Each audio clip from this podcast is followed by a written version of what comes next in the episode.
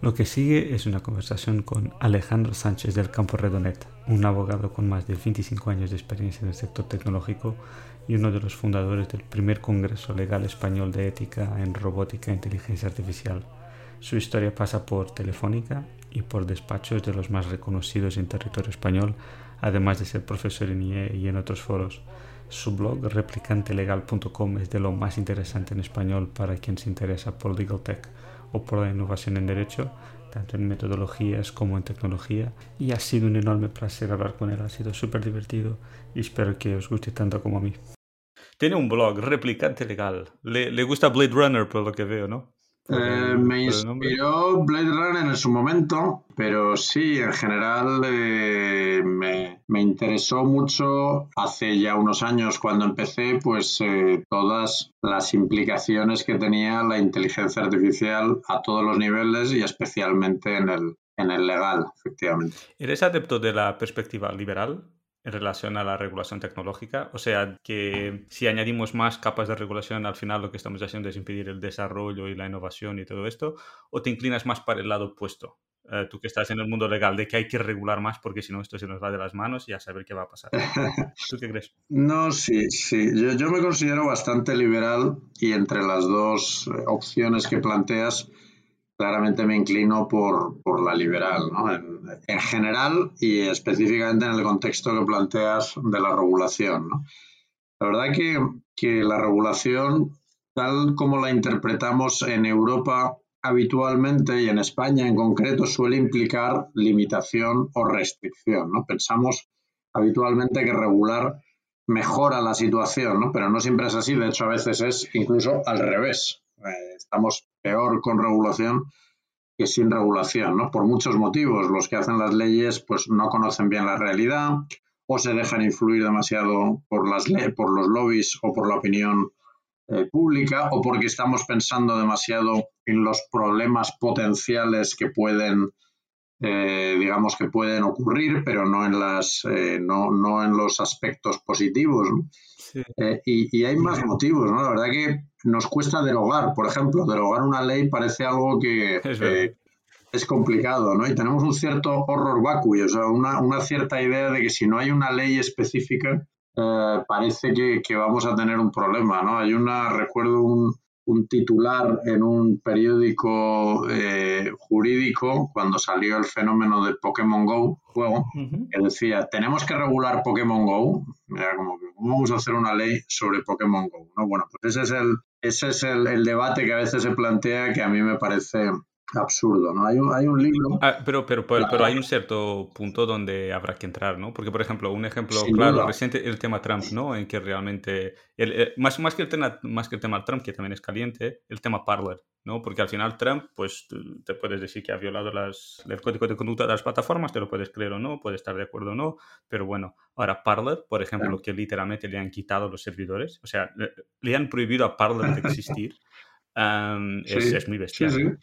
ese, ese debate va a seguir estando así, va a seguir estando ahí, es un equilibrio delicado sin ninguna duda y no es fácil. Evidentemente no puede no existir regulación y ser la ley de la selva, pero eh, tampoco probablemente que esté absolutamente todo regulado. Ese es uno de los retos del derecho, encontrar el, equilibrio justo en el cual eh, con la regulación ayudas a, a que mejore una determinada situación.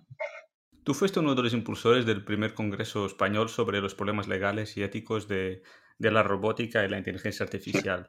Desde que empezaste con esto, eh, ¿has notado algún cambio relevante en la mentalidad y en la regulación por parte de la gente que la hace? O sea, de, los legisladores, o crees que la misma? Y, de, la parte de la gente que la aplica. Sí, bueno, el, congreso al que te refieres se llama eh, RoboJuris.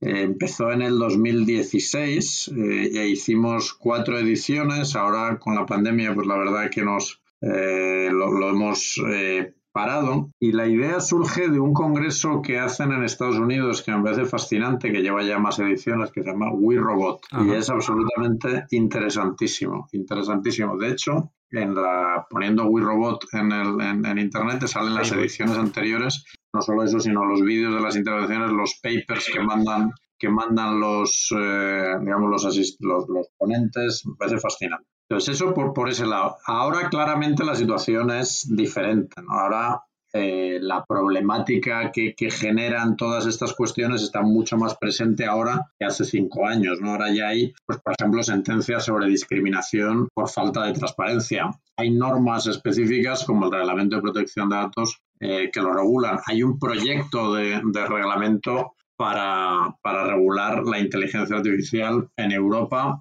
que estará en vigor dentro de unos años. Es decir, no tiene nada que ver ni la, ni la realidad, porque la inteligencia artificial y la robótica están mucho más presentes ahora que hace cuatro o cinco años, ni la, digamos, ni la situación legal en cuanto a normativa, en cuanto a sentencia. O sea que ha sido un cambio muy relevante. Y cogiendo el hilo de la inteligencia artificial, no sé si, si lo has pensado alguna vez, pero ¿A, partir de qué punto crees que deberíamos empezar a pensar en tipificar legalmente un sistema artificial como ente autónomo en sí mismo para efectos legales? Y, digo sistema, no digo inteligencia. Y tampoco digo robot humanoide, hablo de, de un sistema, un sistema. Si se unen dos o tres y crean un sistema interdisciplinar, me lo voy a inventar, ¿eh? Eh, de, compartido entre los fabricantes de coches, ¿no? Por ejemplo, sistemas de conducción de inteligencia artificial, se retroalimenta a todos los coches para explicar a sí mismos los peligros y tal. Entonces se puede decir que es un sistema que, que, es, un, que es un metasistema, ¿no? Que está un poco por encima de, de todos los demás. Um, ¿Cree que esto necesitaría un sistema específico, una figura específica, o cree que con crear una sociedad llamada fundación que gestione este sistema y darle a ella las responsabilidades suficientes? Pues fíjate, te, diría que, no, no, tendría que estudiar el tema más despacio porque no me parece que tenga una, una respuesta fácil lo que tiene que ver con la, con la autonomía, ¿no? porque es un concepto muy relevante en el mundo jurídico el tema de la, de la autonomía porque va muy asociado a la responsabilidad. ¿no? Digamos, como en, modo genérico, a mayor autonomía, mayor eh, responsabilidad. ¿no? Lógicamente, hay grados, hay grados de autonomía, no hay, puede ser autonomía completa, pero puede ser autonomía eh, parcial, ¿no? Creo que se está, creo que el, el, foro en el que se está estudiando eso y me parece más interesante lo que está ocurriendo, aunque no sea exactamente lo que tú planteas, es en el grupo especial de la ONU que debate sobre, el, sobre las armas letales autónomas, o lo que llaman eh, killer robots. O sea, la idea de, oye, podemos mandar una especie de película Robocop futurista, pero podemos, eh, digamos, tener em, máquinas eh, que tengan criterios autónomos sobre cuándo poder máquinas robots, quiero decir, robots que sean máquinas que tengan criterios autónomos sobre cuándo pueden eh, digamos, eh, entrar en un tiroteo o, disparar o incluso matar a alguien. Como comentó antes el tema de que siempre pensamos en lo malo, ¿no? Estas cosas tienen una parte buena, que tú puedes llevar un robot, por ejemplo, en una situación de rehenes o algo así, ah, o puedes llevarlo a un sitio cerrado y no tiene que morir a nadie para, para realizar una detención, ¿no? al final tú sabes que disparar al robot te va a servir de poco porque es hecho de titanio y él sí que tiene un arma apuntada a ti, tampoco vale la pena ah, liar, ¿no? Entonces, claro. Pero fíjate, Hugo, el, matiz no es ese. El matiz es porque ese, ese, es, esa situación que tú cuentas perfectamente puede haber una, un ser humano en el hilo, ¿no? Es decir, ese robot que entra en ese contexto que tú estás contando, perfectamente puede haber una persona humana que le diga si en última instancia tiene que disparar o no. Debate más delicado es cuando ese robot, digamos, suponiendo que pudiera tener esa autonomía al 100% es el que va a decidir sin intervención humana qué tiene que hacer, en ese caso, pudiendo incluso eh, eliminar vidas humanas. ¿no? Si tú llegas a ese punto, cambias, por supuesto, el concepto de guerra, mm, porque efectivamente, eh, y, cambias, de hecho, eh, pues las convenciones o los tratados que regulan la guerra, ¿no? porque al final hay un momento en el que el robot tiene que tomar decisiones que no está claro, por lo menos para mí no lo está, que debamos dejárselas a una máquina, eh, insisto, sobre si tiene que disparar o no a una persona y matarla en determinados contextos. Me parece una frontera, esa en particular, delicada, pero eh, lo, traía a colación porque es donde se está, yo creo que estudiando con más profundidad el tema del impacto que tiene la autonomía, ¿no? Realmente qué significa ser autónomo y qué implica ser autónomo. No, sé si ha visto, porque creo que está incluso en un área aún más gris. Hay, un vídeo, un corto, que al, final el resultado es que hay gente jugando a un, juego en realidad virtual, o sea, con las gafas puestas y tal, y que está jugando un juego first person shooter como, pues yo sé, como Call of Duty otra cosa cualquier, pero en realidad lo que están haciendo es controlar robots en una zona de guerra en otro sitio y no lo saben. Sí. Ah, pues no, no, no. He, visto, he visto otros vídeos de, de, esos temas, de digamos, que parecen sacados de, Black Mirror, de la serie, eh, pero digamos, robots eh, que son como, como pequeñas abejas, digamos, eh, entrenadas con inteligencia artificial para poder, eh, digamos, tener objetivos humanos. O sea, hay, hay cosas preocupantes en ese sentido relacionadas, me refiero, al hecho de que los robots puedan, digamos, tener la intención con mayor o menor control humano de, matar a personas. Esa me parece una frontera delicada. Cuando, cuando hablamos de robots, siempre pensamos en Ah, automáticamente nos salen los robots humanoides. ¿Cree que un robot humanoide, por, el, por lo que implica el hecho de facilitar la antropomorfización que hacemos de las cosas y la generación de sentimientos hacia la máquina, que son mucho más fáciles, es mucho más fácil yo tener una empatía hacia, hacia un robot que, que, es, que tiene una cara de una persona ah, que, que, a un robot que es literalmente ni siquiera tiene cabeza, por ejemplo, ¿no? ¿Cree que este tipo de antropomorfización necesita un ojo y ser regulado de alguna manera, volvemos a lo mismo, o cree que esto el mercado se autorregula?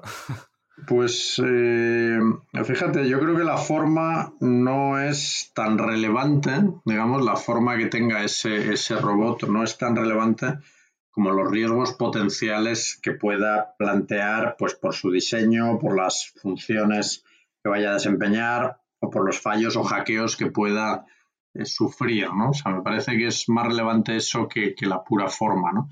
De hecho, hay un experimento que quizá conoces que es muy curioso, es muy, muy curioso, que es, eh, se hizo con un robot que se llama Pleo, que es un pequeño robot dinosaurio equipado con, con, una, con una inteligencia artificial, digamos, limitada. Pues hay, hay vídeos en Internet muy curiosos y lo que se hizo en esos experimentos era que se daba ese, ese, ese pequeño dinosaurio, digamos, que interactuaba con las personas, con niños y con adultos, y se les daba para jugar.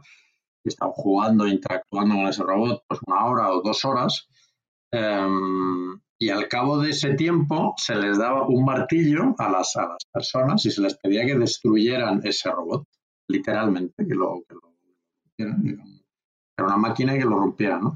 Bueno, pues la gran mayoría, la enorme mayoría, no quiso hacerlo.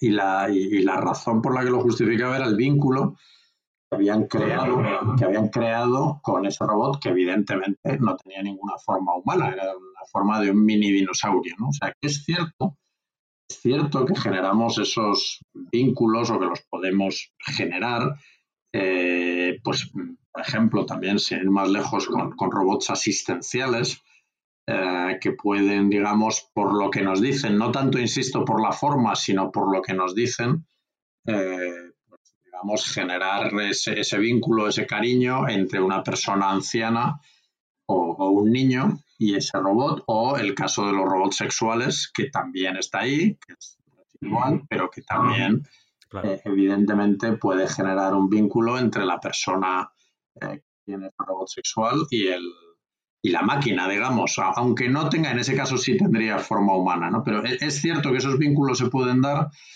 eh, pero yo creo que la, la, regulación, en mi opinión, debería venir más por los riesgos que pueda generar eh, ese, ese robot, digamos, independientemente de su forma, y por el más que por, por, si se parece o no a un ser humano que efectivamente puede traer otros pero, problemas. Pero, por ejemplo, si, si volvemos a la parte de inteligencia artificial sin considerar el robot, eh, por ejemplo, el nuevo sistema de, de, Google que hace reservas, por ejemplo, que, que han presentado que hace reservas en la peluquería y todo lo demás, ¿no? Como si tú dices, hazme una reserva uh, para las dos en la peluquería y, y el sistema sí. automáticamente, imitando la voz de una persona, llama a la peluquería como si fuera una persona normal y dice, hola, estoy haciendo una reserva, tal, tal, tal. Pero la cuestión es que lo hace con una voz humana Y además, el sistema de procesamiento del lenguaje está entrenado para introducir eh, pues paradas como hacemos los humanos. O sea, él, no necesita parar el sistema. Literalmente está falseando las paradas de, para pensar lo que va a decir, literalmente para engañar, para estimular a otra persona a creer que está hablando con otro ser humano. Entonces, no, a, la medida que, empiezan los, que empieza a crecer este fenómeno del deepfake, que es un problema serísimo, a, la medida que este tema de, de los fakes empieza a, ganar momentum, eh, no deberíamos llegar a un punto en que decir, tienes el ser humano, o sea, es muy bonito decir que hemos cruzado el límite de Turing y el test de Turing y al final no, no sabemos la diferencia entre una máquina y tal, y esto es todo muy bonito, pero no deberíamos forzar literalmente a el sistema a no imitar a un humano para que los humanos con nuestras limitaciones sepamos la diferencia entre una cosa y otra? ¿Cree que no es necesario esto? Forzarlo, yo literalmente. Creo que, yo, yo, creo que, que, uno de los derechos que se terminará implementando es el derecho a conocer si estás hablando con una máquina o no. Me parece una cuestión de tiempo que eso ocurra, ¿vale? En esa, en esa llamada que dices del Google Duplex, que verdaderamente es sorprendente y es de hace años ya, o sea, que pronto haya evolucionado y verdaderamente eh, sea indistinguible, ¿no? Porque además, detrás de eso, fíjate que hay algo que no has mencionado, pero que me parece también muy preocupante, que es el phishing, o sea, el voice phishing, el, phishing a través de la voz, que si eres capaz si eres capaz de hacer esa imitación, eh, puedes generar unos resultados espectaculares, ¿no? Tú podrás decir, pero si eso ya se puede hacer, ¿no? Hay gente que imita la voz y hace llamadas pretendiendo ser, pues, lo que sea, ¿no? De alguien cercano, o tu jefe, o alguien de la compañía telefónica. Entonces, claro, pero el problema cuando lo hace una persona humana es que no es escalable. Es decir, los 10 minutos que tiene que emplear esa persona contigo, pues evidentemente, eh, claro, lo hacen poco escalable, pero si la máquina realmente puede eh, llegar a ese nivel de, imitación y de suplantación, pues entonces puede pasarse 24 horas al día llamando. Exacto. claro, con lo cual la capacidad que tiene de, generar ese fraude es infinitamente superior.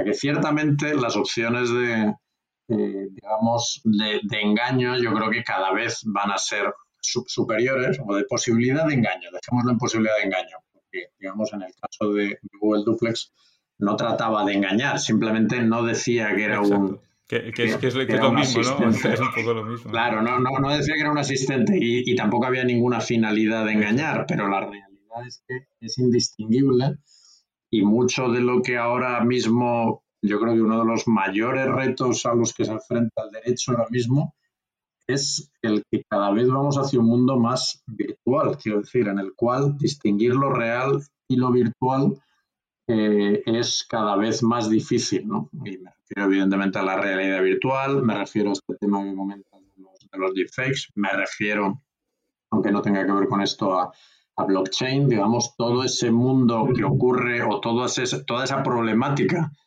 que puede ocurrir en ese mundo virtual eh, para el derecho le resulta difícil porque el derecho en, una buena parte se va a poder actuar sobre el mundo físico, lógicamente, ¿no? Poder, pues si ponen poderte llevar a la cárcel o poderte, digamos, eh, no sé, entrar en tu fábrica y precintarla si estás haciendo algo ilegal, ese tipo de cosas. Pero en el mundo cada vez más virtual es cada vez más difícil para el derecho. Pero eh, ahora, ahora, ahora que comenta eso, Sí, regulamos muy fácilmente las empresas que crean los problemas físicos a la gente, ¿no? Ah, pero la, verdad que casi no, no hacemos casi nada las que generan problemas del foro psicológico o psiquiátrico, ¿no? y, también estamos hablando ahí de, entes al final físicos, ¿no? Que, nos, que interactúan con nosotros físicamente, pero por ejemplo, un, un holograma que, que sí, interactúa físicamente porque está en el mundo físico, entra por nuestros ojos, ¿no? Pero, pero al, al final es, es, un ente virtual, no tiene no tiene cuerpo, ¿no? Hay, muchos casos en Japón, por ejemplo, de hombres que se casan con hologramas. No, no uno ni dos, sino varios. Em, ¿Cree que el marco legal está capacitado para regular empresas que producen sistemas artificiales que generan este tipo de sentimientos? Porque estamos hablando de que hay una persona que se casa con esta máquina. O sea, esto ya no es doy un martillazo al dinosaurio. Esto, es otro nivel. Esto, esto es el nivel de si el, si, el, si el cacharro de 19 voltios deja de funcionar, uh, el, hombre se puede dar al caso de que se decide tirar por la ventana porque su mujer murió, ¿no? Te, has quedado sin pareja, te has quedado sin pareja. Exacto, exacto. no, o sea, ¿cómo, se regula una empresa de estas? ¿Cómo, se regula la, monetización de este tipo de ya, ya, ya, ya. Pues mira, claro, está, está complicado. Es curioso porque efectivamente son temas que están explorando más bien las series o las películas de ciencia ficción, pues los ejemplos más obvios son Her, o la, o la serie de Real Humans, que trata específicamente este tema. O sea, esa serie me parece muy interesante porque trata realmente de, de, la conexión profunda que se plantea entre, entre personas y, y robots. ¿no? Em, y, y, es así. Entonces, hay, hay un comentario, si quieres, eh, previo, digamos, de cómo está atacando esto la regulación en general. ¿no? Y es que la responsabilidad ahora mismo eh, se asocia, digamos, a, que el producto funcione defectuosamente, digamos, a que no haga lo que, lo, lo, que tiene que hacer. ¿no? Eso sería, si quieres, el principio genérico. ¿no? Si algo falla, ¿quién es responsable? Pues es responsable el fabricante o el distribuidor por haber puesto en el mercado el producto. Ya, pero, pero por ejemplo, si, si, una inteligencia artificial, por, por, porque hay un problema de batería o, o, porque ha habido un subidón de corriente, empieza a, fallar y de repente habla contigo y hace oh, oh, oh, oh, hola, y tú de repente te entiendes que, que tu mujer es una máquina y, sabes y te da el clic. No, pero fíjate, eso, eso sería el principio general. Pero este nuevo reglamento que hacía mención antes, el nuevo reglamento de la Comisión, específicamente para inteligencia artificial, va un poco por donde estás apuntando, ¿no? Porque no distingue entre riesgos físicos o psíquicos, digamos, esa parte, eh, esa distinción no le preocupa tanto, sino el tipo de riesgo. Entonces dice, oye, que sea inasumible o alto o limitado o mínimo.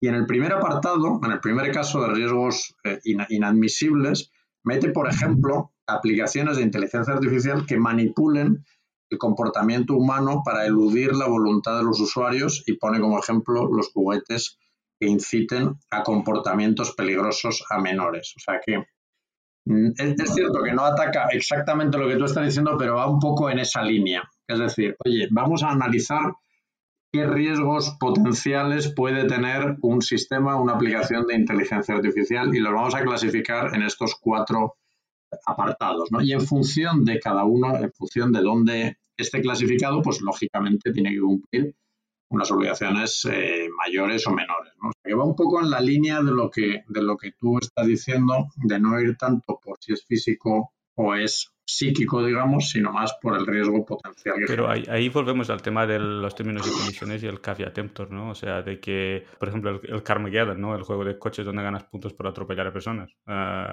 eh, ellos te ponen el sello de mayores de 18, te lo ponen a vender en los términos y condiciones, pues ellos ponen que seguro ¿eh? que no, no, son responsables si tú decides atropellar personas.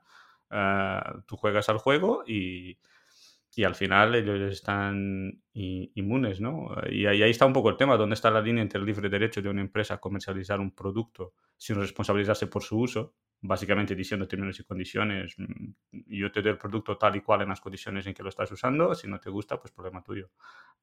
y los derechos de los consumidores en no ser controlados por los productos o servicios que utilizan, porque lo somos, aunque creemos que, que, nos, que no somos controlados por los productos que utilizamos, eh, incluido, incluyendo por los sistemas artificiales que están por detrás, eh, es absurdo. O sea, hoy en día ya no tiene sentido, ya no hay discusión al respecto. Yo soy, yo soy manipulado mm, sin querer por, por, la máquina. Y mm, ayer estaba intentando hacer una compra en Amazon y había tantas sugerencias de Amazon de top choice y la la la y cambia las cosas de orden. Y, eh, y sabes que al final es que tu mente no procesa esa cantidad de estímulos y al final tienes un tiempo limitado para tomar una decisión y, eres influenciado sí o sí. entonces, esa línea me parece casi imposible de implementar. Me parece de aquellos decretos que tú haces, lo pones ahí y, y ya está, eso no va a servir para nada. Así muy rápidamente en mi cabeza no. No, no, no, tu cabeza ha mezclado eh, dos o tres asuntos que cada uno de ellos es un, es un tema eh, muy relevante en sí mismo. Pasan varias cosas sobre los términos y condiciones. Sí, sí.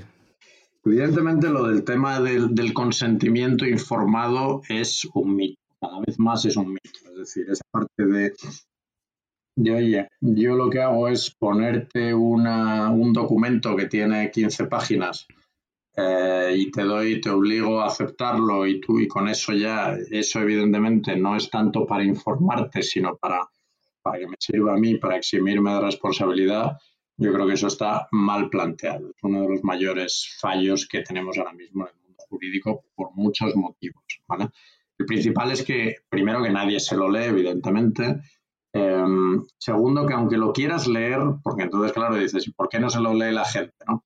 Es imposible, porque tú lo intentas leer también como abogado y es imposible. Está redactado de tal manera, la mayoría. Es cierto que está empezando a cambiar, está empezando a cambiar, pero todavía de una manera muy tímida. Pero tú, aunque lo quieras leer, no vas a entender el 100% de eso nunca, jamás, porque está escrito de una manera eh, digamos, muy legal y muy rebuscada y muy pensada para que no puedas tener claro el 100% de lo que quiere decir ahí. Con lo cual, insisto, es un mito. O sea, eso de que conozco y acepto y, tal y cual, me parece un mito. Fíjate que te digo un ejemplo muy reciente de algo, de, cómo eh, el, sistema eh, se pervierte incluso. y me salgo ahora un poco de este topic y, acabo con este tema, los términos y condiciones, pero lo habrás escuchado la polémica eh, que se ha generado hace unos días con la que había que hacer con las personas que les tocaba la segunda dosis de AstraZeneca, si tenían que ponerse las personas que se habían puesto la primera dosis de AstraZeneca y si se tenían que poner la segunda dosis de AstraZeneca o de otra vacuna que era mejor, pues el Ministerio de Sanidad opinaba, español, opinaba que era mejor repetir con AstraZeneca y en cambio la, EMA, la Autoridad Europea, opinaba que era mejor, no, perdón, eh, al revés, el el, Sanidad opinaba que con otra vacuna y la EMA opinaba que con la misma vacuna. Bueno, pues lo que dice al final Sanidad es, bueno, pues la gente que se quiera poner otra vacuna, que lo que haga es firmarme un consentimiento informado. ¿Cómo te va a firmar un consentimiento informado alguien que, sabe infinitamente menos que tú de vacunas? O sea, lo que estás pidiendo que te firmes es una exención. No tiene sentido. Yo, yo, yo, yo, odio los consentimientos informados en medicina. ¿eh? Aquí, aquí, lo dejo. Soy un... Pero, pero, es, que, es que ¿cómo vas tú a saber si efectivamente es eso mejor o no? Está diciendo muchísima gente que es mejor esa opción. El ministerio te dice que otra, pero digamos, eh, en este caso el ministerio no se ha caracterizado tampoco por ni por acertar en sus previsiones ni, ser, ni ser absolutamente transparente al 100%. Con lo cual dices, oye, pero tú para poder seguir lo que quieres hacer tienes que firmar una cosa que llaman consentimiento informado me guste, eso no es un consentimiento informado, eso es una exención de, responsabilidad. para que usted pueda decir, ah, es que usted lo quería, que no, joder, lo que quiero es que me vacune con lo que creo que es mejor. Bueno, cierro ese, cierro ese capítulo de los términos y condiciones que definitivamente eh, es un mito, ¿no? Entonces, sobre el otro que decías, que me parece otro tema interesantísimo del digamos, de, cuánta capacidad tenemos para elegir. antes, de estar ahí, si, si, le parece, voy a reformular un poco la pregunta. Ah, o sea, por ejemplo, ¿cree que el uso masivo de Machine Learning y Big Data, porque, porque esto al final es importante, los, los, los dos van de la mano, no hay, no hay inteligencia artificial actual sin volumen de información, ¿no? Y cuando hablamos de volumen de información, yo creo que hay mucha gente que no sabe, o sea, estamos hablando de millones de puntos de datos por segundo, o sea, es, es un absurdez, este es el volumen de información que estamos procesando. ¿no? Y, em, y, y, aquí, si, si, juntamos los dos, la capacidad de actualizar decisiones, toma de decisiones, algoritmos basado en la información nueva que va llegando a esta velocidad, este, este, esta combinación se asemeja más a un problema de juegos de azar, o sea, que son hiperregulados en términos de acceso, publicidad, empresa, porque se conocen los efectos nefastos que tienen uh, los juegos de azar, ¿no? Entonces se hiperregulan uh, para, para impedir que, pues eso, que tengan más impacto. Y, pero esta conjunción de Machine Learning y Big Data al final puede generar igualmente problemas de adicción, problemas de cambio de, de escoja, escojas condicionadas. Um, ¿Cree que el tema de esta combinación Machine Learning y Big Data se asemeja más o, debería ser tratado de una forma más parecida a los juegos de azar, o sea, regularlo en plan, puedes usarlo, pero así, así, así.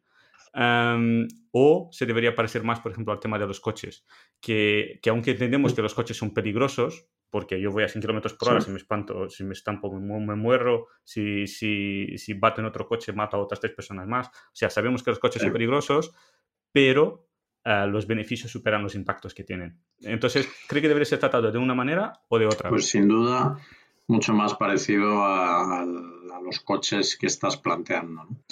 Los juegos, los juegos de azar tienen muchos beneficios, pero para quien los presta, es decir, para quien presta ese servicio.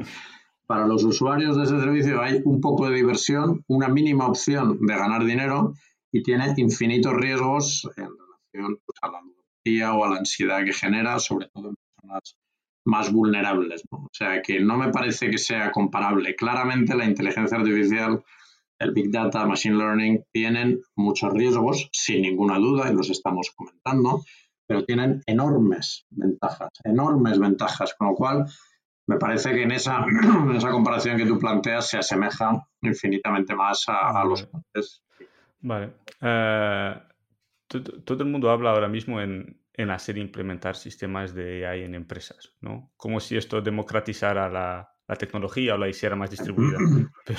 Pero, la verdad es que los, los algoritmos, el procesamiento y, y, el volumen de información, los datasets necesarios para operar estos sistemas de inteligencia artificial como servicio, al final convierten estos sistemas en hipercentralizados en las mismas empresas de siempre, tanto en software como en hardware. Ah, ah, es que son siempre las mismas, no hay, no hay escapatoria.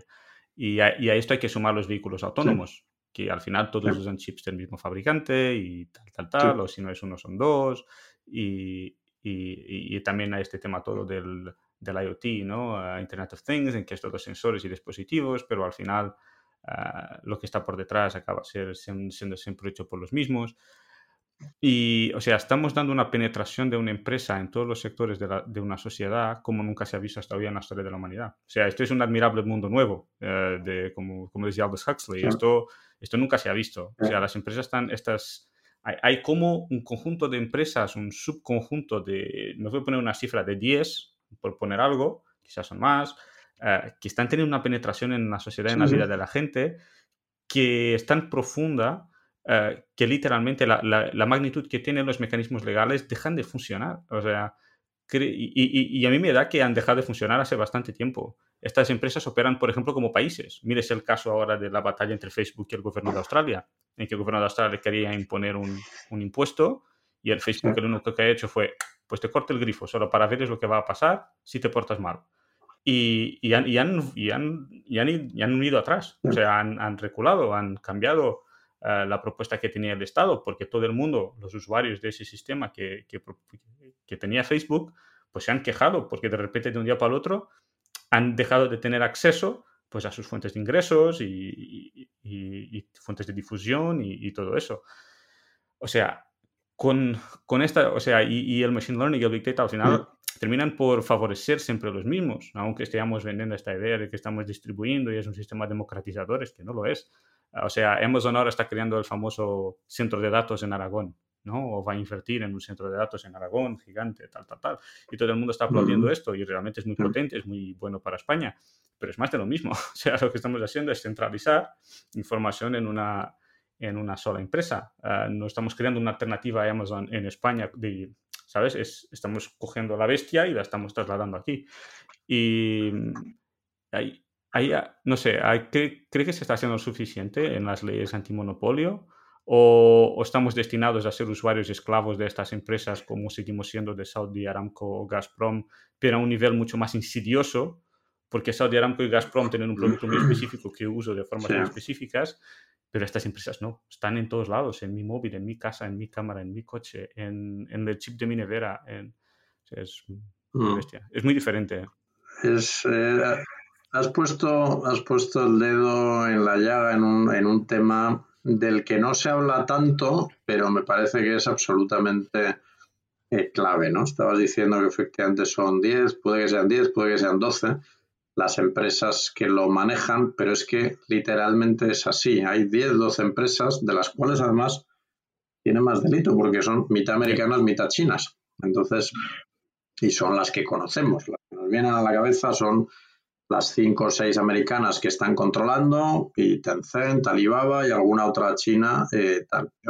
Y todas las demás, y este es el punto preocupante, digamos, eh, desarrollan sus, sus eh, sistemas basados en estos, es decir, lo que llaman en inglés subirse a, los, a las espaldas de un gigante. ¿no? Entonces, realmente Claro, no nos hacemos a la idea, pero es como si hubiera 10 o 12 bancos en el mundo, en todo el mundo, y todos los demás bancos lo único que hicieran sería revender los servicios de esos. O como si hubiera solo 10 redes de telecomunicaciones en todo el mundo, 10 operadores de telecomunicaciones y todos los demás revendieran los servicios.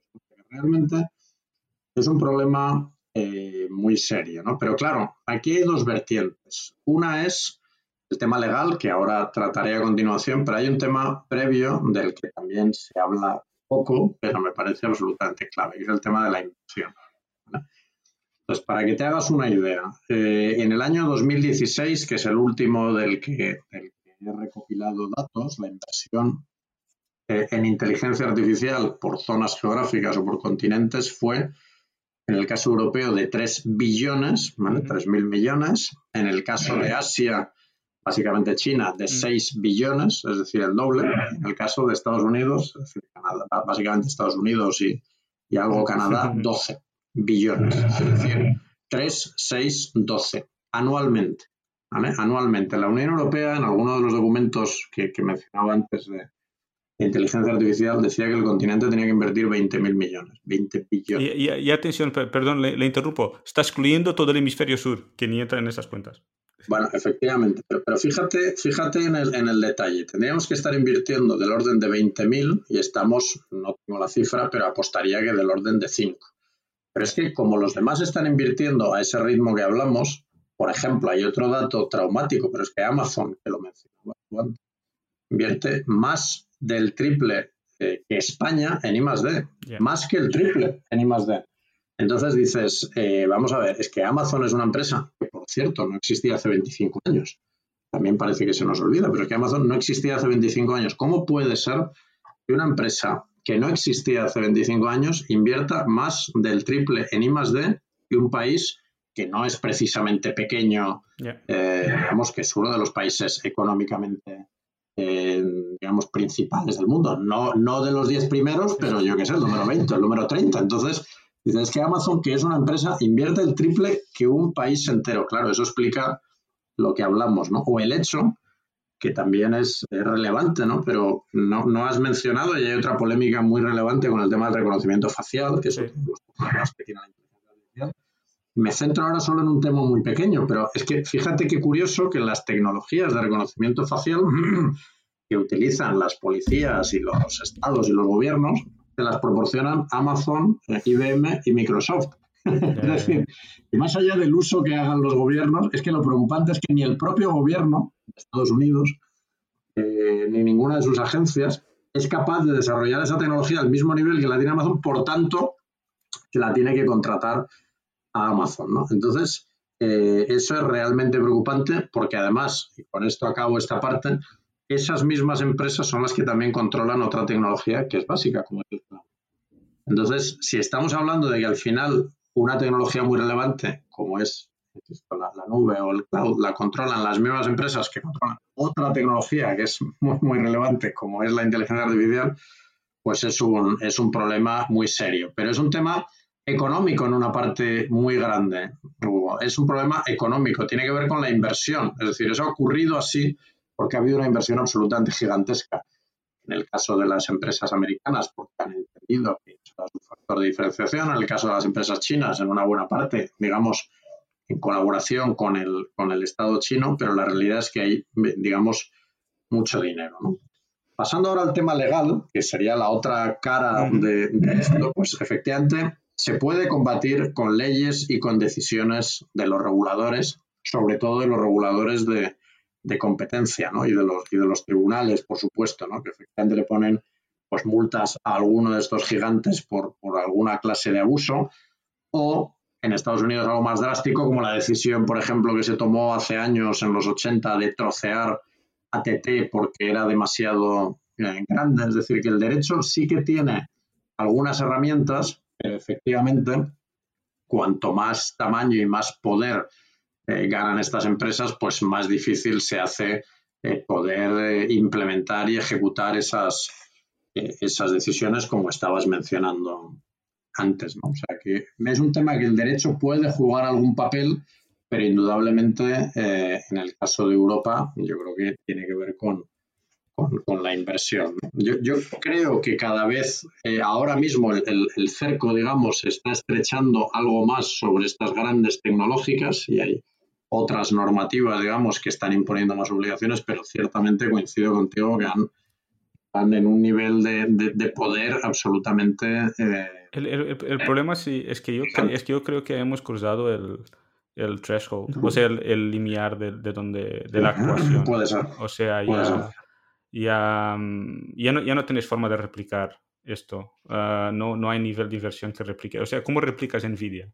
Me, lo estoy inventando, ¿eh? O sea, estos fabrican chips, tienen cadenas de suministro, tienen décadas de experiencia, tienen los mejores técnicos, las mejores fábricas, las cadenas de, suministro están diseñadas al lado unas de las otras, ah, las, eh, las, eh, las sílicas que necesitan y tal, pues vienen de X sitios solo. O sea, es, ¿cómo, ¿cómo replicas esto? O sea, ¿cómo, replicas Google? Porque yo voy a Google buscar cosas. Yo he probado otros buscadores, pero inconscientemente termino en Google otra vez. ¿Cómo, replicas a Amazon? Eh, ¿Es, eh, invirtiendo replicas a, a, la escala de Amazon? O sea, ¿de qué me sirve yo ahora ponerme a invertir en AI? Porque al final tenéis investigadores de AI en Europa que saben lo mismo más que, el, que americanos.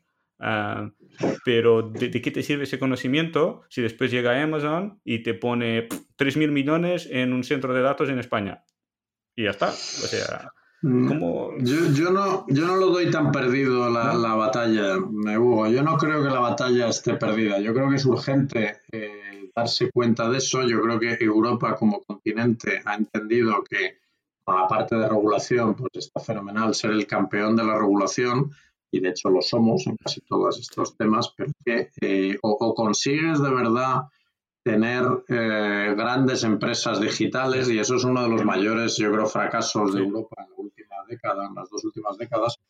Porque además, si te acuerdas, eh, hace dos décadas, digamos, principios de este siglo, la telefonía móvil era una de las tecnologías, quizá la más relevante en aquel momento, y Europa era, sin ningún género de duda, el líder mundial en telefonía móvil con el estándar 3G. Eh, o sea, la parte de estandarización que había hecho Europa fue súper relevante para el impulso de la telefonía móvil y todo lo que llevaba y Nokia. Una grandísima Nokia. Nos ha olvidado Nokia, pero Nokia era el líder mundial. Nokia vendía uno de cada tres teléfonos que se vendían. Sí, Nokia uno de cada tres. Empresa finlandesa. Y efectivamente en 2007 llegó el iPhone y cambiaron mucho las cosas. Pero pero la realidad es que, eh, y los operadores europeos hace 10, 12 años eran líderes mundiales. Líderes mundiales. Tenían el mismo tamaño, Telefónica tenía el mismo tamaño que ATT, por decir un ejemplo. Ahora ATT es 10 veces más grande que Telefónica. Y los operadores, en parte por una obsesión eh, europea de, oye, no, tiene que haber dos o tres o cuatro operadores por país, porque no es bueno la concentración, porque tal. En Estados Unidos hay tres, cuatro operadores de teleco eh, grandes y es como, es más grande que la Unión Europea. Y hay cuatro. Y aquí hay cuatro por país. Entonces, ¿sabes? Hay, una parte en la que efectivamente la regulación y las decisiones que ha tomado eh, la Convención Europea pues nos han penalizado en algo tan obvio como no tener un campeón digital. Es decir, o varios campeones digitales. Tenemos Spotify, que es lo más parecido, pero es que, digamos, cotiza y está cada vez más presente en Estados Unidos, o sea que casi lo podríamos considerar como americano, pero es que no tenemos campeones digitales, que es lo que al final necesitas. Efectivamente, no tienes una envidia, que es absolutamente fundamental, porque es que eso es un activo estratégico. Si no tienes chips, eh, estás muerto en, este, en, esta nuevo, en esta nueva era. ¿no? Entonces, yo creo que ese es un fallo que efectivamente nos hemos concentrado en que fuera aparentemente maravilloso, hubiera mucha competencia, hubiera mucha protección de los consumidores, hubiera mucha privacidad, fuera todo maravilloso, ya, pero es que dependemos, la realidad es que dependemos de las empresas eh, americanas y China. Yo creo que es reversible y hay ejemplos eh, lo ilustran y me encanta el lo que Estonia, por ejemplo, en los últimos 20 años, me parece absolutamente fascinante, impresionante, lo mires como lo mires, porque siendo un país tan pequeño, con tan pocos, por no decir ningún recurso natural, quiero decir, o sea, ninguna, nada a favor que digas, es que tenían, pues yo qué sé, como Noruega, es que encuentra petróleo, ¿no? Es que Estonia no. Estonia lo ha construido en base a la determinación política eh, de los líderes de, aquel momento que dijeron, oye, eh, necesitamos para poder sobrevivir y, librarnos del yugo de Rusia y de otras amenazas, necesitamos eh, potenciar esto absolutamente. Y son líderes mundiales, mundiales, que se dice pronto siendo un país tan pequeño, en, en, en inteligencia artificial, en administración electrónica, etcétera, etcétera, etcétera. Es decir, se puede hacer. Israel es un ejemplo más conocido, Singapur es un ejemplo más conocido, Finlandia es un ejemplo conocido, pero, pero Estonia quizás menos conocido, pero demuestra que se puede hacer. Efectivamente nos va a llevar tiempo, nos va a llevar dinero, pero no me parece que el partido esté perdido. Lo que pasa es que sí que hay que ser consciente de, esto es un tema que no se puede, eh, digamos, dilatar, ¿no? Ni en Europa, ni luego individualmente, lógicamente, en, en España, que es asombroso que estemos a todos los debates del mundo, pero no estemos a este, que es el único importante. Ah, el único debate importante para mí es este. Es, oye, ¿qué vamos a hacer como país dentro de 10, 20 años? ¿Cuánto vamos a apostar por la ciencia, la tecnología y todo esto que estamos hablando y, por supuesto, por la educación? En vez de eso, estamos en debates estériles que todo el mundo conoce, que no nos llevan a ninguna parte y no estamos pensando en esto. Oye, ¿realmente vamos a invertir en esto? Estoy contigo que, que, Amazon llega y todo el mundo lo aplaude y tal, y que, de momento no creo que es mejor mm, que se instale Amazon que no que no se instale. Y que efectivamente competir con Amazon hoy es imposible, pero lo que estoy convencido también es que si no lo intentamos, nunca conseguiremos nada, porque bajo esa premisa tampoco se podía competir con Microsoft, tampoco se podía competir con IBM, tampoco se podía competir con Nokia, tampoco se podía competir o sea que las cosas son así hasta que dejan de ser así porque hay alguien con la voluntad y el liderazgo de realmente hacer eso. O sea que la situación no es buena, 100% de acuerdo, pero desde luego es eh, reversible, sin ninguna duda. Cogiendo el tema de la administración electrónica, eh, hay, hay, un conjunto de voces y, queda aquí. A mí me gustaría hablar con, con los, los, anarquistas de este mundo, uh, que tienen una visión distinta del, de la sociedad, de la, de la, que tenemos muy probablemente los, los dos.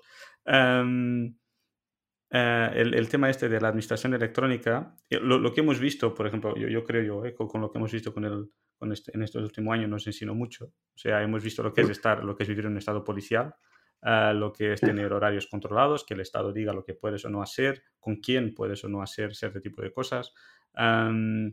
y, y, ahora, por ejemplo, el tema de las cripto, ¿no? que está altamente, cada vez está altamente regulado. Ahora, por ejemplo, para entrar en Coinbase te pide todo y más. Uh, lo, lo, que antes era fácil. ¿no? Uh, o sea, esta intromisión cada vez más del Estado, cada vez más del Estado y hacer el Estado, uh, como dices, que facilita mucho la vida, en verdad, al tema de hacer operativas normales. Eh, pero el caos burocrático del Estado, o sea, la falta de eficiencia de la máquina, permite, o sea, da un grado de margen a la sociedad para operar. Porque si tuvieras un Estado, una máquina altamente eficiente, es muy beneficioso en muchas cosas, pero en el día en que la máquina decida invertir el onus de su interés, uh, sí. toda esa eficiencia se, se, vuelve contra la sociedad, ¿no? Y, uh, y yo creo que... Um, lo que, quedó patente este año es cuán fácil es uh, que la sociedad lo acepte de una forma pasiva. ¿no? Y uh, un caso, por ejemplo, China tiene el sistema de reconocimiento facial que comentó, uh, ahora Vietnam lo está implementando a saco porque está, es el país de al lado, entonces tiene todo interés en eso y además viendo lo que está pasando en Myanmar no quieren el mismo circo, entonces lo están implementando ellos uh, sin cualquier tipo de pudor. Y, um, y, y claro, o sea, el, el, Estado eh, como concepto, mientras sea favorable a la sociedad, mientras, tenga, mientras los intereses estén alineados entre el Estado y la mayoría, y ahí es un tema ya político difícil de comentar, ¿no? Pero es, lo que quiero llegar es que la digitalización de, o sea, el, el Estado electrónico es un, es un arma de doble hilo, ¿no? Y hemos visto, por ejemplo, con los casos Snowden, que ni siempre el Estado está del lado de, las personas. O quizá ni todos los agentes del Estado están con los intereses alineados, porque me da que el Estado funciona como silos, que hay como zonas que no hablan con, otras, con otros departamentos ni se enteran de lo que están haciendo, ¿no? Y operan un poco a sus anchas.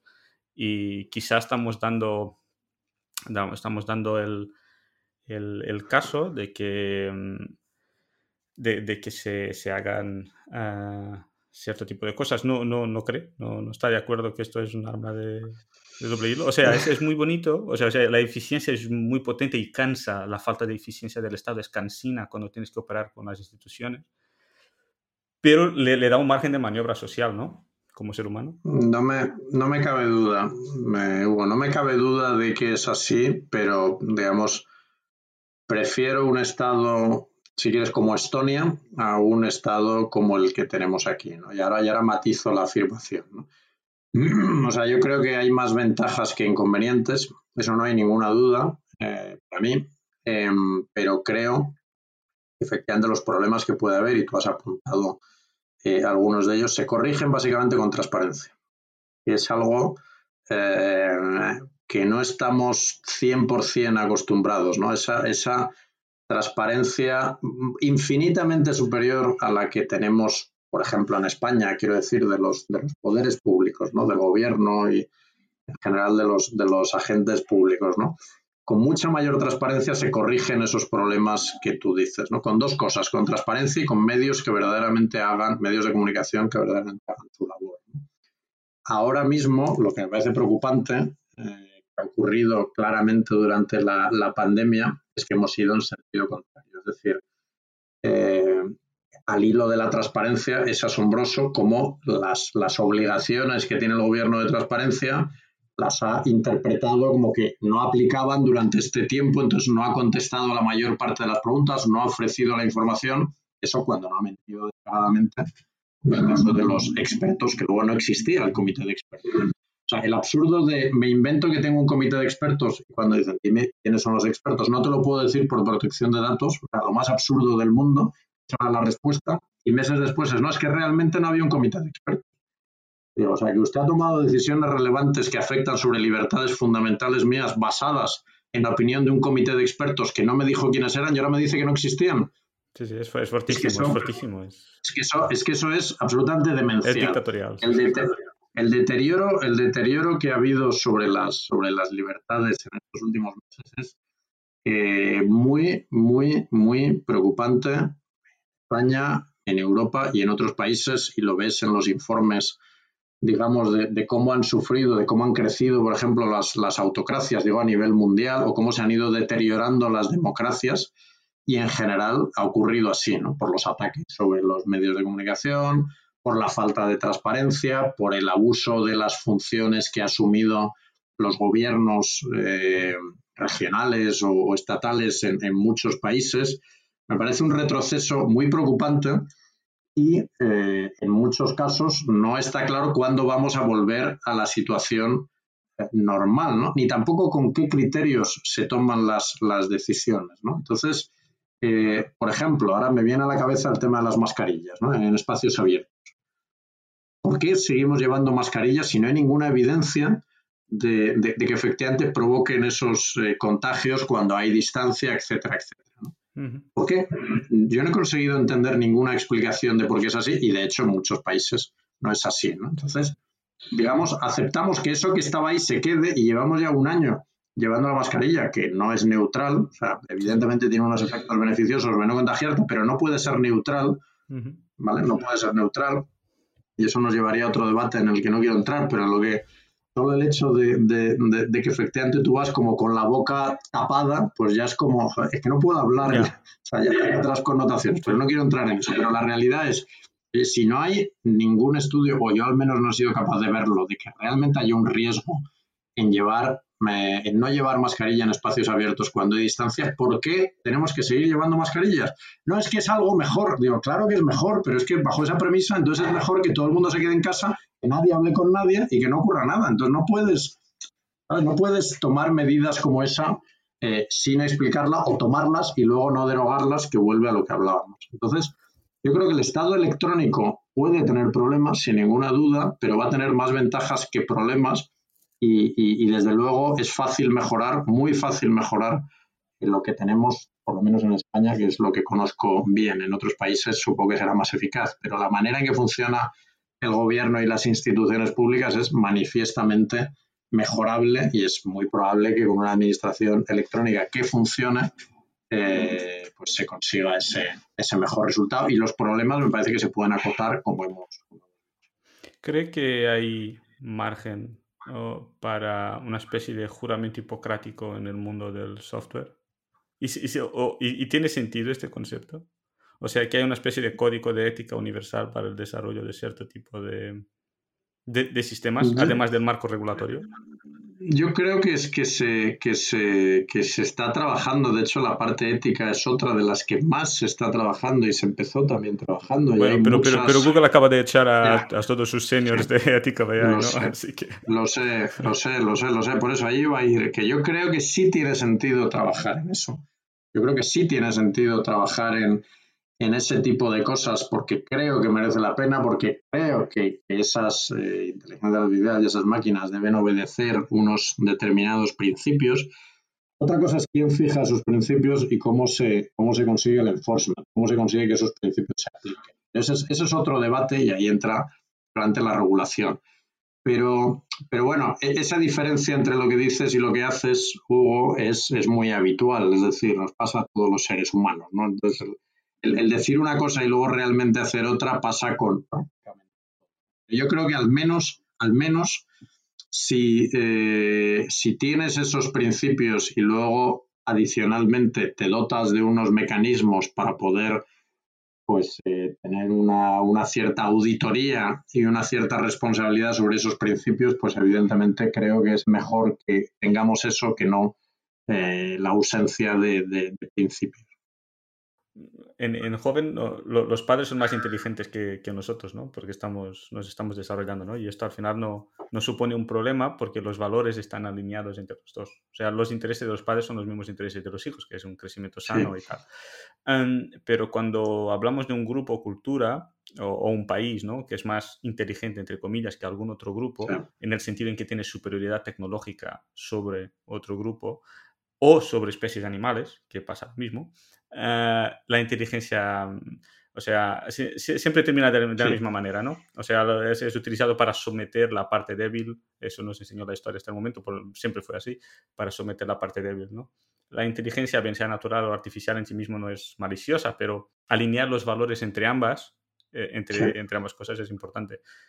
¿Cree que el sector judicial está consciente de su deber en participar en este alineamiento, porque con, cuántas más personas hablo en este mundo, me sorprende que creo que no. O sea, ahí hay aquí la idea de que el derecho es pasivo y que, que tiene que ser así, ah, porque, porque es así, porque no tiene sentido, no sé, aplicar algo o tratar algo que aún no pasó, o sea, como que no tiene sentido filosófico, pero mm, si no participas del futuro alineamiento de, de este sistema, tú que entiendes los reglamentos actuales en profundidad, cosa que yo no tengo la más pequeña idea, si, no, si no participas de esto, estás dejando que los valores los definan otros, que probablemente serán eh, señores caucasianos de mediana edad, eh, ¿sabes? En un board en cualquier lado.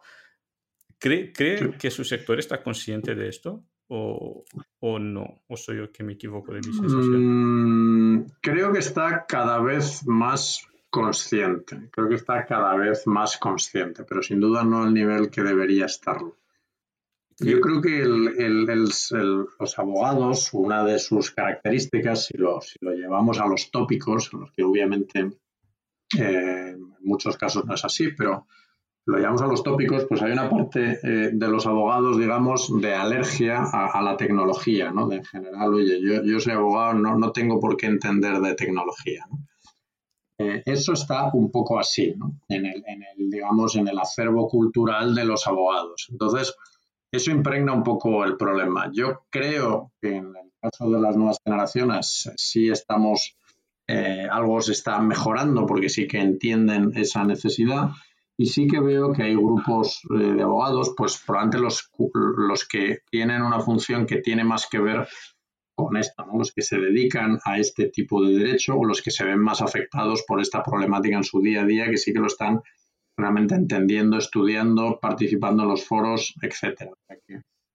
Eh, hace 10 años no era en absoluto así, pero ahora sí creo que hay un porcentaje, todavía no mayoritario, que sí que empieza a entender, a estudiar, a opinar, a participar. Entonces, me parece que, por ahí hay, hay esperanza, porque además hay otra derivada y es no solo, digamos que es relevante que los abogados demos alguna solución a los retos jurídicos que plantean estas tecnologías, que es de lo que hemos estado hablando en este rato, sino que además hay otra derivada y es el impacto que tiene la propia tecnología sobre el trabajo que hacemos los abogados. ¿Cuál es el impacto? Eso es un mundo, otro melón que nos daría quizá para otra charla, pero es que hay un punto en el cual tú dices, no, es que yo me dedico a derecho de familia, entonces no me afecta la tecnología. Digamos, o sea, dicho de otra manera, no tengo que entender de derecho digital. Vale, la tecnología lo que va a afectar es a cómo prestas tu servicio. Porque efectivamente, si hay un sistema que es capaz de dar un servicio parecido o en parte sustitutivo del que tú das, pues es posible que el valor que tú aportas hoy, eh, digamos, sea cada vez más difuso y tengas un, problema. Entonces, hay otros compañeros, digamos, que se están acercando a este tema desde el, si quieres, desde el miedo o desde el, eh, espérate, es cierto, eh, nos puede, nos puede eh, hacer que perdamos valor o incluso que dejemos de hacer determinadas funciones que ahora hacíamos y cobrábamos. Entonces, bueno, eh, yo creo que por esas razones cada vez más abogados se están acercando a, estas materias. Pero mm, cuando, cuando, cuando, habla de esto, a mí siempre me, acuerdo del ejemplo de los coches, ¿no? Es, es, lo mismo que decir, yo conduzco el coche, pero no tengo que saber cómo funciona. Y es como, tú vas a 120 kilómetros por una carretera si no tienes ni idea de cómo funciona la máquina donde estás montado, porque un coche no es una nevera, no es pasivo. Entonces, si tú no entiendes cómo funciona la máquina donde estás sentado, tienes un problema serio. No, no, solo porque si te rompe un neumático tienes que saber cambiarlo, que también, pero si no tienes la más pequeña idea cómo la tracción se lleva hasta, hasta la carretera, de dónde viene, ¿sabes? De cómo funciona el, el sistema que está dentro, que lo hace funcionar, estás sujeto a todo un conjunto de problemas que literalmente te pueden acabar con la vida. Y, mm, y, aquí, en este tema de lo que me lleva también al tema de la, de la proactividad, ¿no? ¿Cree, ¿Cree, que es utópico acreditar que en el sector del, que es posible existir un sector del derecho que vaya por delante de los problemas? O sea, proponiendo activamente a los legisladores y al Ejecutivo con más presencia mediática en vez de simplemente quejarse del resultado final. Yo, yo, creo que es cada vez más importante que vayan por delante de los problemas. ¿Cree que es utópico que la gente del sector derecho se una en una especie de, eh, yo, qué sé, de think tank, ¿no? Y, y digan, mira, hemos visto este problema. La, legislación actual es X. Señores, haced Y, porque si no, tendréis un problema. No, no me parece que sea eh, utópico, me parece que es necesario, me parece que puede ocurrir. Hay una parte cierta y obvia en decir, oye, es que efectivamente lo que no tiene sentido es, digamos, hacer una ley sobre blockchain hace 25 años. ¿no? que no tiene sentido, porque no, porque no, simplemente no existía. Luego no podíamos hacer esa, esa ley. ¿no? Pero hacerla ahora ya vas tarde. Claro, claro, claro. Eh, hay, hay, un punto, ¿no? Efectivamente, ¿cuánto tardas en luego ajustarte a la realidad? Porque no es bueno ni, ni anticiparte, porque lógicamente no podrías regular nada. Hace, hace 25 años no podrías haber regulado Bitcoin, ni blockchain, ni los smart contracts, por razones evidentes, pero tampoco eh, tardes 25 años más, porque entonces no tienes. Ese, ese es un punto. Pero sí que creo que es posible. Fíjate, te digo un ejemplo que es el que me viene a la cabeza mientras mencionabas eso. Igual te suena, pero el concepto de neuroderechos. Neuroderechos. Neuroderechos, que es una nueva corriente que de hecho está empujando, digamos, un español, precisamente se llama Rafael Juste, que fue asesor de Obama en su proyecto oh. Brain y que es, y que es alguien muy, un científico muy interesante, eh, que está impulsando esta idea porque el, trasfondo lo que él dice es, oye, cada vez las máquinas nos conocen mejor eh, y, conocen mejor la última frontera, digamos, del cuerpo humano, que es el cerebro. Es la parte que todavía no conocemos ni siquiera, no sé, al 30 o al 40% de cómo funciona realmente el, cerebro. Qué bueno, esto desconocía totalmente, ¿eh? esto es muy interesante. Sugiero que es, es, cierto que eh, cada vez los interfaces eh, cerebro-máquina eh, son más sofisticados. Hay empresas, antes salía a la palestra la del Neuralink de Elon Musk con el, mono este jugando al ping-pong y los implantes. Es cierto que cada vez más las máquinas leyendo, entre comillas, nuestros impulsos electromagnéticos, pues pueden, eh, digamos, ser capaz de, de, entender cosas simples, obviamente cosas simples de tipo quiero agua o cosas de ese Lo cual, pues, por ejemplo, para personas paralíticas pues, puede tener sentido, ¿no? Pero el punto, el punto al que iba es lo que apunta este Rafael Juste y esa corriente que propugna la, idea de empezar ya a pensar y a regular los neuroderechos es el de decir, oye, como esto es así, cada vez las máquinas van a conocer mejor lo que pensamos, puede tener sentido eh, que empecemos a pensar o incluso ya a regular y a plasmar, aunque todavía el problema no sea acuciante, eh, derechos como el derecho, y lo menciona, ¿no? a la privacidad mental, al libre albedrío, a la protección contra sesgos, e, e incluso hay, he leído que hay un país como Chile que está pensando, y de hecho he leído que lo iba a aprobar o está eh, tramitándose, ponerlo en la Constitución, estos derechos. Entonces, quiero decir que eh, sí que hay veces, y este es el ejemplo que me viene a la cabeza, ¿no? pero hay más, en los cuales nos anticipamos, porque sin ser un problema a día de hoy, porque a día de hoy la realidad es que las máquinas no, no son capaces, digamos, de leer nuestros pensamientos de una manera nada más muy primitiva y siempre que, digamos, tú le, digamos, pongan ese casco o te pongan ese implante o lo que sea, pero hay gente trabajando en decir, oye, en el momento en el que esto se desarrolle puede ser muy preocupante o puede tener unos efectos muy relevantes. Por tanto, tiene sentido que empecemos ya a decir y a pensar y a regular y a aprobar derechos nuevos, ya Dios se engloban en esa categoría de los neuroderechos, eh, y, plasmarlo ya en las leyes. O sea que sí que es posible hacerlo, aunque evidentemente, insisto, tiene que haber un cierto sustrato porque regular sobre algo que no ha ocurrido, pues mm, ni tiene visos de ocurrir en el corto plazo, pues no tiene, no tiene sentido. Pues yo, pues, pues yo reitero, ahora, ahora que coges ese ejemplo me parece fascinante. Uh, primero me parece brillante que eso esté en la Constitución. Por ejemplo, el tema del derecho al libre arbitrio, y estamos hablando de Neuralink, pero es que el libre arbitrio es mucho más complejo que eso. Yo, yo digo, ¿tengo libre arbitrio de escoger en Amazon? Sí, pero mi escoge es condicionada. O sea, mi, mi libre arbitrio es limitado por, por, las, por las, las, condiciones que la máquina activamente cambia para estimularme a mí a hacer una compra en detrimento de otra. Ah, la que interesa a Amazon, el Amazon Top Choice, que es la que le interesa a ella, por eso lo pone ahí. Ah, de la misma manera, a, mí me, a mí me parece brillante que hayan obligado, por ejemplo, a los supermercados a poner el tema del precio por kilo abajo, escondido del, del, tipo de precio, porque evita los juegos de precio de poner unas cosas al lado de las otras, las puedes comparar abajo. Para, para, engañarnos, ¿no? para estimularnos a hacer unas cojas en detrimento de otras. Amazon se puede proteger en sus términos y condiciones, la forma como condiciona sus escojas en su algoritmo, pero si lo hace como un tema de constitución, tiene una base contra la cual mm, trabajarse ese tipo de cosas. Y, además regula bastante el tema del Estado, lo que hemos comentado del, control del Estado en la población, ¿no? Porque cierto tipo de herramientas no se pueden hacer. Me parece... Hay, un artículo de Harari, del, del, escritor y profesor israelí, muy interesante en esa línea de que realmente no tenemos libre albedrío.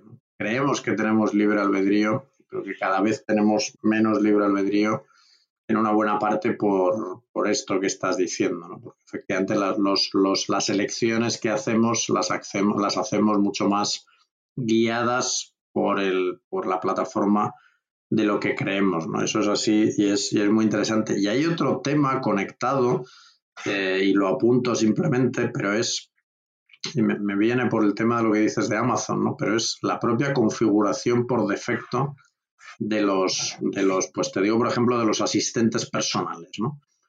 Es decir, eh, hay, hay, un chiste que lo uso muchas veces cuando doy clases, ¿no? De, una chica que habla con, Alexa, con el asistente de Amazon. Dice, oye, Alexa, pídeme eh, Kleenex, ¿no? Y Alexa dice, pues lo que tengo es la oferta del Amazon pañuelos, pañuelos de Amazon al 50%. Y le dice, no, no, que quiero eh, que quiero Kleenex, ¿no? Entonces, entonces el, chiste es, bueno, pues te digo el tiempo en Phoenix, en inglés, ¿no? Pero te digo el tiempo en Phoenix. La otra, no, no, no, pero ilustra, ilustra bien el hecho de que tú dices, oye, es que le estoy dando una indicación muy clara y la máquina eh, por la manera en que está configurada, y hemos visto, y eso nos daría también para otra charla muy larga de, los problemas de configuración y el hecho es muy buena en algo, pero en lo que ellos quieren que sea buena. Claro, no, no, y, que parecía que solo te escuchaban cuando decías Alexa o Siri y realmente te estaban escuchando. ahí, ahí, hay un debate también muy profundo, pero a lo que iba es que a la manera, eh, digamos, es muy relevante más de lo que creemos la forma en la que esté configurado por defecto esos sistemas, porque la mayor parte de gente simplemente no va a ser capaz de cambiar la configuración de fábrica. Es así de, simple. Entonces, el, cómo te lo ponga Amazon, cómo de protegido venga, por ejemplo, por decir Amazon, pero sirve evidentemente para cualquiera, es muy relevante porque la mayor parte de gente, yo hay veces que me estoy peleando con los cacharros y no soy capaz de cambiar la configuración de algo o sea, que es que es un problema real. Oye, es que no quiero que lo hagas así, pero es que no soy capaz de encontrar cómo se cambia esa configuración. Y, no tengo y, además, con, las empresas, estas empresas grandes cada vez están creando sus propios ecosistemas donde hay todo ahí dentro y cada una tiene el suyo y te quieren introducirlo en él. Claro, entonces ni, es fácil escapar, ni, ni eres suficientemente consciente tampoco de todos esos sesgos que todos tenemos, que yo creo que cada vez están mejor estudiados y hay libros también fascinantes, el de Kahneman, por ejemplo, sobre el tema de los sesgos, que es eh, el de pensar rápido, pensar despacio, es absolutamente fascinante sobre los millones de sesgos que tenemos y que no nos damos cuenta, pero evidentemente estas plataformas o estos sistemas juegan mucho con, el, con, la manera, con, con, la parte nuestra psicológica, ¿no? Y está, hay muchos documentales en Netflix y en las otras plataformas que te cuentan efectivamente cómo usan esos esos, eh, esos trucos para al final tenerte siempre en... Te, te, dejo con esta pregunta que creo que hace la respuesta. ¿Eres optimista en relación al futuro de nuestra interacción con la tecnología o, o crees como algunos que vendrá la singularidad de la inteligencia artificial y cuando descubra que somos nocivos para ella, bye bye? Pues mira, no soy capaz de saber si viene la singularidad o no, no tengo conocimiento suficiente. Creo que es una opción y que efectivamente es una opción eh, preocupante, preocupante en la teoría. Eh, quiero pensar que no y que estaremos preparados, pero es que yo soy optimista por naturaleza. Entonces, em, creo que vamos a ser capaces de hacerlo. Creo que el ser humano ha superado obstáculos eh, más difíciles probablemente que digo, la humanidad en general en, en la historia ha superado obstáculos más difíciles que estos y estoy convencido de que nos costará más o nos costará menos, pero seremos capaces de, sortear también este reto como los muchísimos otros retos que tiene eh, la humanidad ahora mismo. O sea que sí que soy, sí que soy optimista, aunque es cierto que efectivamente eh, haremos bien en estar, digamos, pendientes de ese desarrollo de las máquinas, porque efectivamente eh, si llegara a ese punto de la, de la singularidad, insisto, no, estoy en condiciones de saber si es una opción de ciencia ficción o es una opción real en, no sé, 30, 40, 50 años, podría ser un escenario preocupante porque efectivamente si, la, si las máquinas, digamos, toman el control, pues entonces el, el, ser humano tiene una competencia eh, difícil, ¿no? Porque ni, ni, por fuerza ni por inteligencia eh, podríamos llegar a competir en, ese caso. Entonces, quiero pensar, confío desde luego en que no vamos, no se va a producir eh, eso, sino que seremos capaces de tener eh, este tema bajo control, porque si no... Mm, pero, pero, pero el, el, caso más claro que tenemos actualmente no, no, no, da buena sensación a nosotros, ¿no? que es el caso del cambio climático. Bueno, es el caso del el hombre que se tira del edificio y, mientras va pasando plantas, aún no, aún, no, aún no se ha estampado contra el sol, entonces sigue vivo. Entonces, a, medida que van pasando pisos, el hombre sigue diciendo a sí mismo, está todo bien, está todo bien, está todo bien. Y, eh, y, el, tema es, no, no, es lo que está pasando, es como aterrizas. Esa es la clave. Ya, ya, ya. Ya, no, estoy, estoy de acuerdo. Bueno, no, por eso tengo que no, no tengo evidentemente una certeza absoluta, ¿no? Pero, pero bueno, mm, la historia nos enseña también que hemos superado situaciones muy difíciles de otra índole, sin duda, pero situaciones eh, muy difíciles, ¿no? Y que hemos avanzado en muchos otros temas. Entonces, quiero pensar y confío en que, sin perjuicio de ser consciente de que existen esos peligros y de que hay muchas cosas, efectivamente, eh, que tenemos que, actuar. Quiero pensar que, lo vamos a sortear, pero porque, insisto, soy, soy optimista por, por, naturaleza y, aplico el mismo optimismo a esta, a esta materia, ¿no? Pero es cierto que hay esos riesgos, pero creo que estamos en un momento fascinante para la humanidad, fascinante sin duda para los abogados. Yo lo he dicho ya en alguna ocasión, el mejor momento para ser eh, abogado por toda la cantidad de retos que se nos plantean de todo tipo y tengo mucha, mucha ilusión por lo que por lo que está por venir en el futuro a corto plazo. Alejandro, replicante legal, muchas gracias por, tu tiempo. Ha sido tremendo. Me, me, encantó. Fue, una hora súper bien pasada. Y, eh, nada, a, ver, a ver hasta dónde llegamos. Con esto. Bueno, muchas, gracias. no, muchas gracias a ti por la invitación. Ha sido un, rato muy agradable. La verdad es que se me ha pasado eh, volando. Es verdad que llevamos, llevamos hablando más de una hora y, y bueno, de hecho nos quedarían muchísimos, muchísimos otros temas que, que, que alguno lo hemos apuntado y daría para otra hora de conversación. Una, una, una, una cena larga. pero, pero efectivamente, encantado de, de charlar contigo y, y de ver el, el resultado cuando lo, cuando lo publiques. Hasta el próximo episodio.